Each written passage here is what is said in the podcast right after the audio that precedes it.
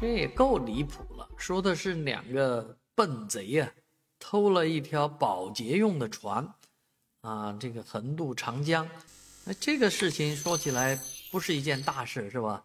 就是一个两个毛贼的小事，但是呢，这件案子却让警方呢，啊，玩了一个多月的猫抓老鼠，因为呃，这个线索啊，时断时续，所以这个。尤其是监控画面呢，一会儿有一会儿没有，所以呢，让警方费了很大的周折啊，最终把这两个毛贼抓住啊。第一，当然是偷到这么一个呃保洁船，你说它值钱不值钱啊？说起来也是一个交通工具啊啊，那偷了这条船，据说路上还顺手牵羊啊，有其他的盗窃行为啊，包括把偷来的电瓶车。